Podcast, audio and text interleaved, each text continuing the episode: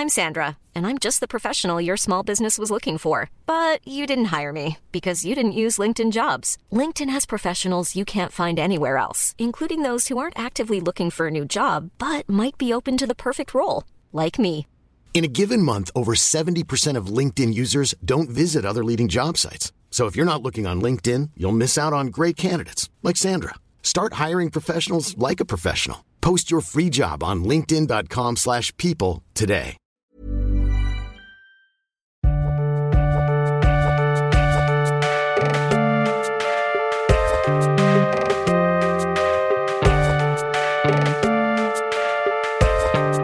Salut, c'est Thomas Rozek. Le journalisme, c'est un peu comme le foot. Tout comme bon nombre d'amateurs pensent avoir percé les mystères de la stratégie du jeu, à peu près tout le monde a un avis sur la manière dont devraient être écrits les papiers, animer les émissions, tourner les interviews.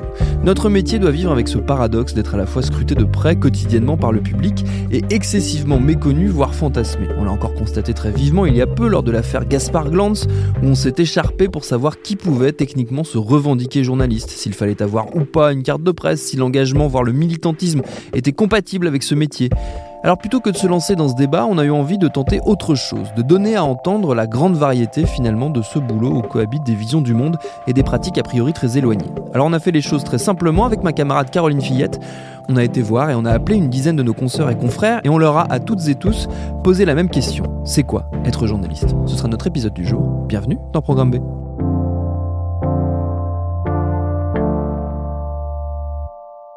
être journaliste, c'est euh, raconter le monde tel qu'il est et non pas tel qu'on voudrait qu'il soit. Olivier Truchot, journaliste à RMC BFM TV. C'est toute la difficulté, donc essayer de le raconter honnêtement. Objectivement, l'objectivité n'existe pas parce que le journaliste, c'est pas une science. Hein c'est une activité humaine, donc euh, c'est en tout cas d'être honnête intellectuellement. Euh, le journalisme, c'est pas simplement euh, euh, filmer quelque chose et, ensuite publier cela sans en préciser le contexte, sans sans expliquer ce qu'on est en train de montrer pour qu'on le montre. Donc le problème, c'est qu'il y a beaucoup de confusion. Aujourd'hui, tout le monde pense pouvoir être journaliste.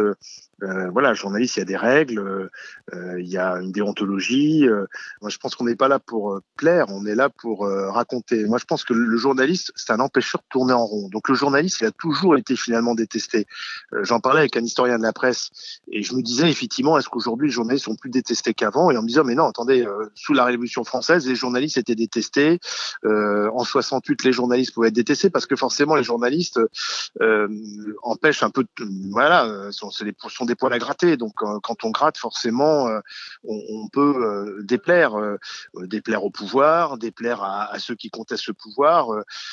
et dans le cas des gilets jaunes, c'est on a dit tout et son contraire, c'est-à-dire qu'on a dit à un moment donné la presse est pro gilet jaune et puis ensuite elle est anti gilet jaune. Non, la, la presse a fait écho aux gilets jaunes et puis ensuite elle a aussi démontré tous les travers de ce mouvement, les limites, etc.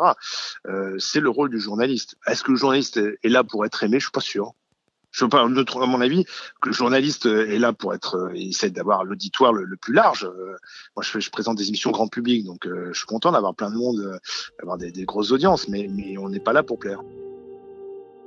Je pense que j'ai des idées assez, assez arrêtées sur ma vision du métier. Anne-Sophie Novelle, documentariste et journaliste indépendante. J'ai pas fait d'école, j'ai pas été formatée, je sais pas si ça joue, mais en tout cas pour moi, le journaliste au XXIe siècle doit changer de posture. Euh, Aujourd'hui, le public, il est plus informé que jamais, il est plus savant que jamais, il connaît euh, les astuces journalistiques, euh, il fait euh, de l'information lui-même, euh, et donc on peut pas, nous, juste se contenter de, continuer à faire de l'information sans s'interroger sur la responsabilité et la posture qu'on a dans le monde.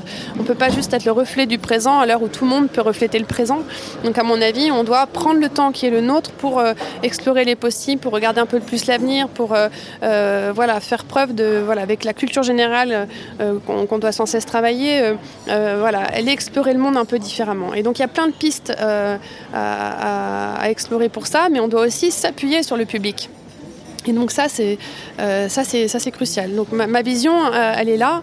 Et moi je m'interroge beaucoup sur l'impact de notre métier. Et donc comment aujourd'hui euh, intégrer cet impact dans notre profession. Et c'est pas juste une histoire de déontologie ou de, de responsabilité.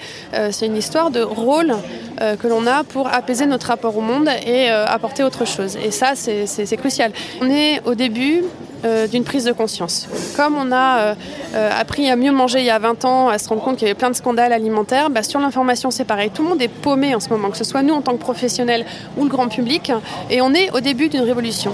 Et donc, pour moi, bien euh, s'informer, c'est comme bien manger. Et il faut retisser un lien de confiance, euh, euh, retravailler l'authenticité, que consommateurs et producteurs d'informations se rencontrent et rebâtissent les bases d'une nouveau type de relation. Ce qui me plaît, c'est de, réaliser que partout, euh, existe en germe euh, euh, de nouvelles approches journalistiques. Alors, bien entendu, je vais bien me garder de, donner des leçons ou de dire que voilà, c'est l'avenir. seul le temps nous le dira, mais je trouve intéressant la, la période qu'on vit parce que je pense qu'elle est à l'image de l'excès dans lequel les médias ont pu aller. et le flou dans lequel on est doit nous obliger à justement revoir notre posture. Être journaliste, pour moi, c'est mettre le monde en histoire. C'est raconter des histoires. Benoît Galeret, chroniqueur pour Slate et RTL. Euh, avec la contrainte quand même que les faits de base soient justes. Mais après, commentaires, organisation, longueur, complètement libre, exercice euh, freestyle. Donc, euh, donc je le résumerai à ça, ouais. Mettre le monde en histoire, et on sait bien que personne ne raconte des histoires pareilles. Mmh. Donc, euh, à chaque journaliste de raconter son histoire à sa sauce. Avant même que ça soit un lien entre mes différentes expériences du journalisme, raconter des histoires, c'est c'est mon envie de base. C'est-à-dire que c'est l'inverse. Moi, je voulais raconter des histoires. je me suis demandé où est-ce qu'on pourrait me payer pour faire ça, pour vivre de mes mots. Je me suis rendu compte que publier un bouquin à 20 ans, c'était quand même compliqué, euh, ou en tout cas pas pour en vivre. Et qu'en revanche, journaliste, euh, ouais, c'était peut-être jouable et que ça ressemblait un peu quand même à ça. Donc pour moi, raconter des histoires, c'est non seulement en effet le ciment entre tout ce que j'ai pu faire, que ce soit en micro format sur Twitter, en 140 signes quand c'était encore 140 signes, au format de l'émission de une heure de télé ou une heure de radio, euh, c'est toujours la même chose. Il faut un début, un milieu intéressant et une fin. Voilà. Je pense que comme pour tous les métiers qui sont sujets euh, à fantasmes sociaux, euh, infirmières, pompiers, policiers, journalistes, voilà. En effet, euh, c'est pas exactement ce qu'on s'imaginait quand on était enfant. déjà, moi, surtout, ce qui m'avait marqué, c'était le côté inspiration. Quoi. Pour moi, c'était un truc très littéraire, et on arrivait comme ça, on allait à un endroit, on prenait la température, on écoutait les gens, et puis comme ça, face à la pleine lune, d'un coup, et si on avait la chance de pouvoir attendre la nuit, l'inspiration venait, et d'un trait de génie, on résumait tout ça. voilà mais finalement assez l'auteur, assez l'image de l'auteur maudit du poète du 19e. Euh, et je me demandais comme ça, par ma, comment par magie ça pouvait faire une histoire. Quoi. Et c'est vrai que mes premiers stages, j'étais pas bien vieux, mais mes premiers stages, quand je me suis rendu compte qu'il y avait une méthode et, des techniques, euh, ça m'a fait un peu tout drôle, ça a un peu cassé la magie. Quoi. Un peu comme quand le magicien te montre que bah non, c'est dans la manche en fait. et moi, pour moi, ça a été surtout ça. C'est-à-dire que ce truc qui me semblait euh, un, produit euh, hautement artistique, euh, hautement inspiré, étaient en fait basiquement des méthodes appliquées dans un temps limité, surtout. C'est ça qui est très intéressant dans le journalisme par rapport à plein d'autres exercices qu'on a pu faire avec les mots. C'est que celui-ci a un laps de temps pour l'effectuer très très court et que donc forcément il faut s'organiser et forcément compter sur l'inspiration et notre chère plume ne suffit pas toujours et que donc pour ça, ben, on a des coups de fil, des techniques, des méthodes d'écriture, un peu toujours les mêmes, chacun a les siennes, qui dans ces cas-là viennent nous sauver d'un mauvais pas, notre petite figure de style, notre petite accroche, notre façon de terminer aussi euh, un, papier. Et chacun a les siens. Euh, encore une fois, c'est pas des méthodes qu'on apprend à chacun, mais c'est des méthodes que chacun doit aller euh, glaner, se faire comme ça une petite boîte à outils qu'on peut dégainer encore une fois très vite, puisque le but de cet exercice, sous ces airs littéraires, est en fait assez mécanique. Être journaliste, c'est essentiel c'est euh, mon socle, euh, la vie que j'ai choisie. Anne Niva, grand reporter, journaliste indépendante. Et c'est tout simplement être euh, un intermédiaire, un pont entre. c'est raconter des histoires, mais des histoires vraies. à, un public. mais ces histoires, justement parce que on je suis pas romancière, que je les ai pas inventées, il faut aller les chercher. Donc moi, ce que j'aime, euh, enfin j'ai la chance de faire ce que j'aime, c'est aller chercher des histoires, donc faire du terrain, en gros. Quel que soit le terrain, euh, en bas de chez moi, euh, un peu plus loin en France ou très très loin. C'est pareil, c'est la même intensité de d'histoire et de curiosité. ce métier, il a changé au niveau des technologies, mais pour moi, il a absolument pas changé au niveau euh, de son essence, de son contenu. Moi, j'ai pas changé ma façon d'être journaliste. Euh, j'ai en revanche euh, modifié, je me suis adapté, et je m'adapte toujours, bien sûr, euh, aux, aux, différents euh, médias, différents médiums, à la, à la, technologie, au, au, au tube. Hein. mais, mais la façon de faire, pour moi, reste la même. Euh, les, les valeurs euh, essentielles de ce métier restent les mêmes. C'est le terrain, l'humilité qui est euh, induite par par le terrain, c'est-à-dire que c'est le terrain qui me mène, je dirais, par le bout du nez, et, non pas moi qui, qui le domine on est dominé par son terrain. Et je dis pas ça négativement. Ça veut dire tout simplement qu'il faut le qu'il faut le sentir, qu'il faut s'y adapter, qu'il faut euh, ne pas avoir peur, qu'il faut se couler dedans, euh, qu'il faut euh, n'être choqué par rien du tout, quoi qu'on vous dise, quoi que vous regardiez, parce que justement vous êtes un intermédiaire, un intermédiaire entre ce que vous voyez, la source première de l'info et ceux qui vont euh, la, la, consommer entre guillemets, euh, que ce soit par l'image, euh, par votre voix ou par l'écrit, peu importe comment comment c'est consommé, mais il faut être compréhensible. Et il faut raconter quelque chose qui ressemble à, à une histoire. Moi, je suis pas scientifique. J'ai une formation scientifique, mais je suis pas scientifique. Caroline Tourbe, journaliste chez Science et Vie. C'est simplement que je traite de sujets euh, où la plupart du temps, ou une majorité des interlocuteurs des gens, des gens à qui je vais parler, c'est des scientifiques. Mais dans tous les domaines. Ça peut être de l'archéologie, ça peut être euh, des médecins, ça peut être aussi euh, certaines sciences humaines, la sociologie. Donc c'est vraiment très large, ce spectre-là est très large. Mais c'est juste euh, que c'est une façon d'interroger la société, d'interroger la vie via le prisme de la science. Mais c'est un prisme qui s'applique à tout. Il euh, n'y a pas de question qui échappe à la science au fond. C'est pas juste que la question, que les réponses seraient toutes scientifiques, mais la science, elle s'intéresse à tout. Donc c'est pas différent. Et puis euh, ça nécessite d'avoir, euh, comme pour toute forme de journalisme, une vraie écoute. Peut-être la différence, c'est que l'une des différences, c'est que c'est un, un, un, secteur, un domaine qui fait peur. C'est beaucoup de beaucoup de personnes, soit d'auditeurs ou de lecteurs ont, l'impression que la science, c'est ennuyeux. Voilà. Et puis des journalistes aussi. Il y a beaucoup de journalistes pour qui euh, c'est rédhibitoire, s'occuper de science, euh, euh, c'est enquiquinant, on va rien comprendre, ça les intéresse pas. Donc voilà, c'est peut-être ça la différence. C'est peut-être une forme un peu de rejet, mais qui, je trouve, va en diminuant. Moi, ça fait plus de 20 ans que je travaille avec des scientifiques et autour de sujets scientifiques. Et je trouve que ça va en s'améliorant. Donc, mm. je pense qu'on a sûrement dû tous faire bien notre boulot ces 20 dernières années, qu'il y a une vulgarisation scientifique qui se fait euh, plus volontiers, que ça fait, c'est des sujets qui font moins peur. Surtout, ce que je trouve qui a changé. Et je pense que du coup, la question de savoir si journaliste scientifique c'est différent ou pas, ce qui a changé vraiment, c'est que maintenant, pour des grands sujets, notamment environnementaux, euh, on est de plein pied dans la société. Je pense que cette fois-ci, le public et les médias ont compris ça. Mm. Donc, on peut pas y échapper. Voilà.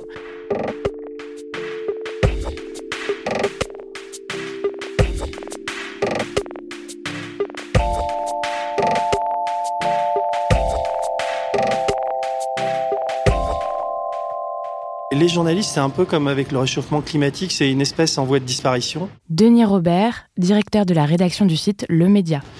Il y, a une, il y a une grande fragilité du journalisme en ce moment et de, de l'univers des, des, médias parce que entre des, des, médias, on va dire mainstream, euh, qui sont un peu le vieux monde au sens, euh, où l'expliquait Emmanuel Macron, c'est-à-dire des gens euh, engoncés dans des, schémas de, travail, de pensée, etc., qui ont très très peur de perdre leur emploi, donc qui racontent pas n'importe quoi, mais enfin qui, sont très frileux à l'égard du pouvoir. Et puis un univers sur, Internet où se multiplient les, campagnes de désinformation, les fake news et les informations vraies, euh, il y a des, des, des, espaces à inventer et à créer. Et il y a une, une absolue nécessité de, de faire vivre un, un, journalisme libre et indépendant. Alors il existe évidemment dans ce pays encore, heureusement, des, des, journaux euh, libres et indépendants, mais ma préoccupation, c'est vraiment de, de, créer du journalisme, de faire du journalisme. Et en fait, je me rends compte à l'usage, là, depuis, depuis trois semaines que j'y suis, que euh, d'une part, quand on fait du journalisme, ça marche. Et, et d'autre part, que je, pensais pas. Enfin, si vous voulez, j'ai quitté. J'étais à Libération pendant plusieurs années.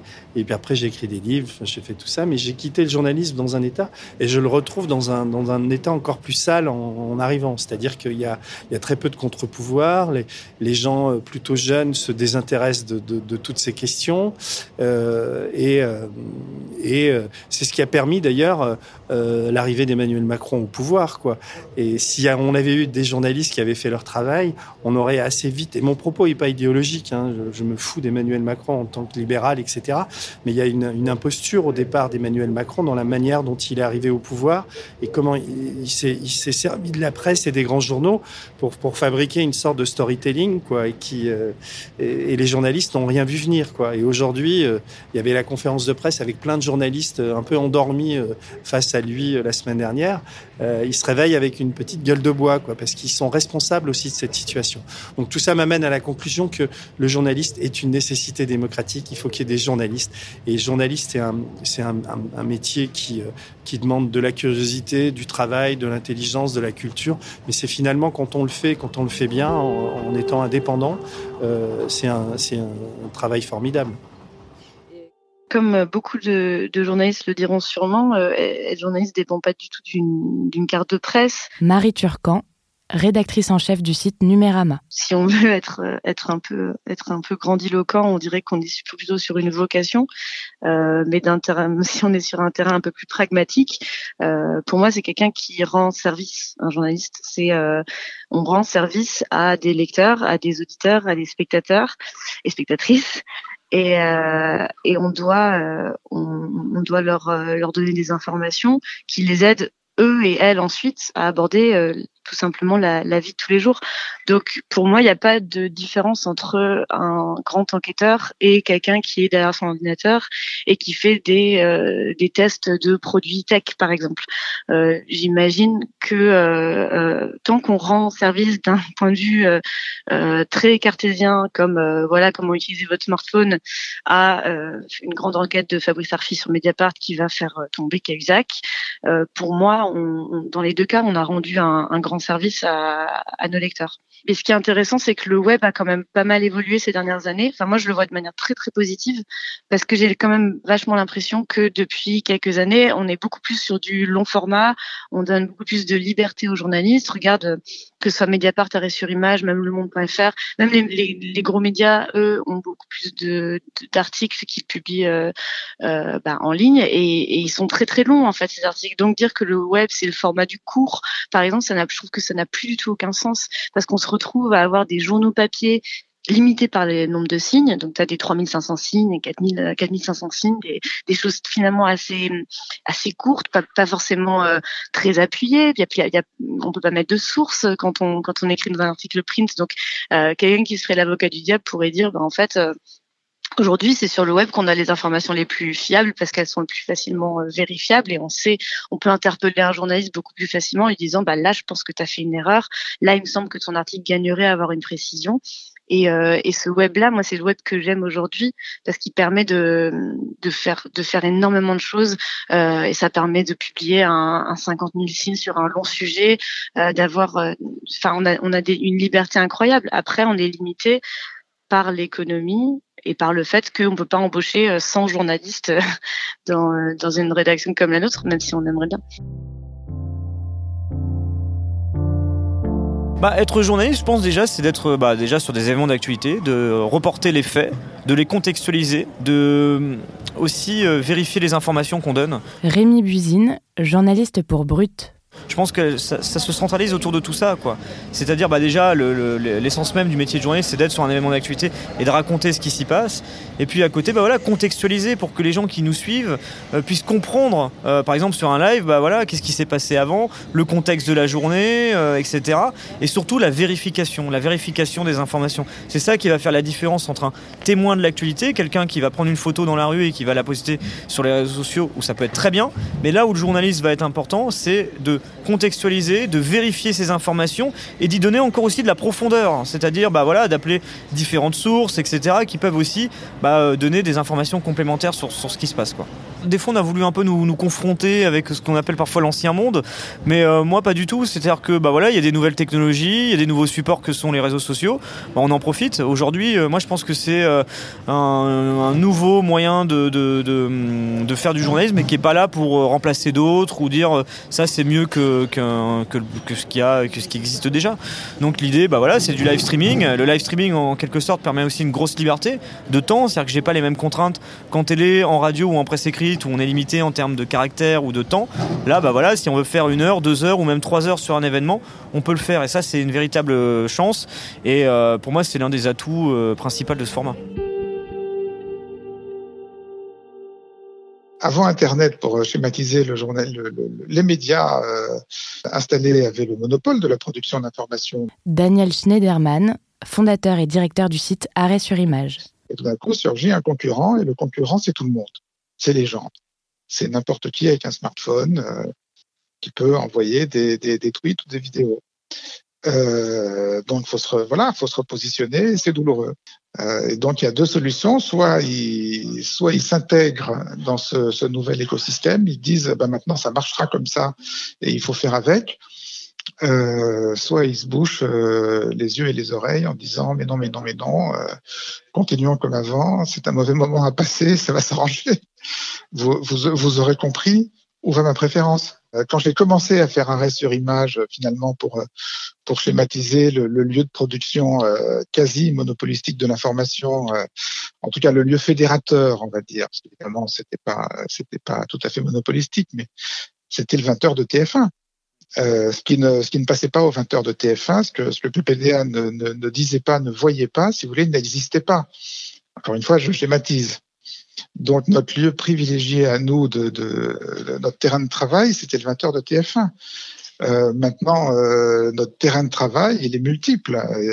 Il y a toujours un peu le 20h de TF1, mais il y a aussi euh, toute la, la, journée des médias d'info continue. Euh, et il y a les, les vidéos virales de, de, de, de, Facebook et de, et de YouTube, qui sont aussi maintenant, si vous voulez, euh, des lieux investis d'une grande euh, confiance et d'une grande crédibilité par, euh, par beaucoup de gens. Euh, d'une manière aussi, euh, à mon sens, injustifiée que l'était la, confiance dont, jouissait le, le 20h de TF1 il y a 20 ans. Je veux dire, il n'y avait pas, il a pas davantage de raisons aujourd'hui de croire que une vidéo virale dit la vérité parce qu'elle n'est pas montée qu'il n'y avait de raison de croire PPDA il y a 20 ans. Donc, on va dire la, la, la nécessité du, du, doute et de la critique et de la mise, en, et de la mise à distance est la même ouais, pour moi. Avant de rentrer en école, on doit passer des concours et moi j'ai fait une prépa pour préparer ces concours qui sont très difficiles. Mathilde Mélin pigiste, diplômée cette année de l'école de journalisme de Lille. On m'avait prévenu en me disant euh, les places sont chères déjà dans les écoles et ensuite dans les rédacs. Mmh. Euh, c'est un métier très précaire où il faut beaucoup se battre. Et c'est vrai que tout ça, c'était pas très concret euh, jusqu'à récemment. Et là, j'y arrive. Mmh. Et je me rends compte que, en fait, euh, pour le coup, c'est un vrai métier passion parce que, putain, on galère, quoi. il, faut, euh, il faut passer euh, des, des, concours, ce que nous on appelle des bourses. Euh, il faut euh, passer 12 000 entretiens ou alors il faut contacter 15 rédacs pour vendre le moins de papier. Euh, c'est hyper compliqué. Souvent, j'en parle avec mes amis qui sont pas journalistes et je leur explique un peu comment ça se passe. Eux, ils s'en doutent absolument pas. Et ils me disent, mais c'est ouf, hein, vous, le droit du travail, euh, chez vous, ça n'existe pas. On est virable euh, en un claquement de doigts. Il suffit qu'on ait mis une virgule qui plaisait pas et on nous rappelle jamais. On est payé quatre mois plus tard, même dans des grandes institutions mmh. publiques. Enfin, je, bah, ce qui a changé dans ma vision du métier, c'est peut-être la part de, de combativité qu'il faut. Mmh. J'imaginais pas que, en termes de, de, de, vie pratique et de droit mmh. du travail, ça demande autant de, mmh. de, de, se battre en fait. Mmh. Moi, je veux rencontrer des nouvelles personnes tous les jours de ma vie mmh. et je veux m'intéresser à des nouvelles choses aussi tous les jours de ma vie. Être journaliste, c'est aussi euh, apprendre des nouvelles choses tous les jours, apprendre à maîtriser des nouveaux sujets, des nouvelles euh, données, rencontrer des nouvelles personnes. Alors, c'est plus ou moins intéressant selon le sujet sur lequel on travaille et le média pour lequel on travaille. Mais euh, en fait, on est étudiant pour toujours on, apprend des nouvelles choses tous les jours et on sort de notre zone de confort euh, absolument chaque journée, chaque papier, chaque reportage. Ou si on le fait pas, c'est qu'on fait pas les choses bien d'après moi. Donc moi, c'est ça qui m'attire. C'est le, le, côté où quand je me lève le matin, je ne sais pas ce que je vais faire, je ne sais pas de quoi je vais parler et je ne sais pas qui je vais rencontrer. Et surtout, je ne sais pas ce qu'il va me dire. Donc c'est surtout enrichissant humainement.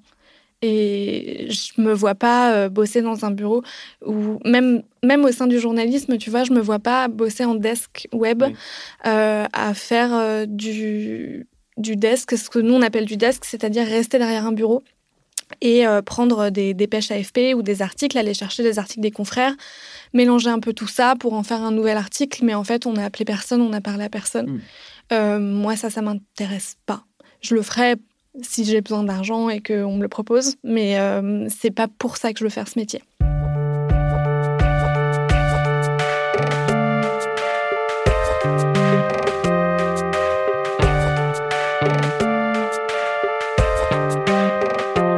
À tous nos consoeurs et confrères qui ont joué le jeu et à ma camarade Caroline Fillette qui a piloté cet épisode avec moi. Programme B, c'est un podcast de Binge Audio préparé par Lauren Bess, réalisé par Vincent Hiver.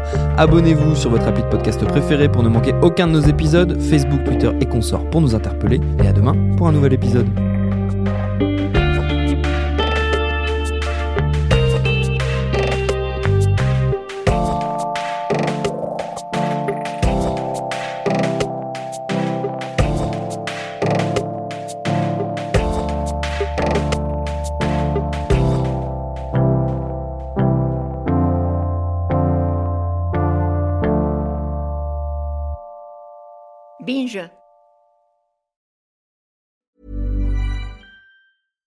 When we're on a budget, we still deserve nice things. Quince is a place to scoop up stunning high-end goods for 50 to 80% less than similar brands. They have buttery soft cashmere sweaters starting at $50, luxurious Italian leather bags, and so much more. Plus, Quince only works with factories that use safe, ethical, and responsible manufacturing. Get the high-end goods you'll love without the high price tag with Quince. Go to quince.com/style for free shipping and 365-day returns.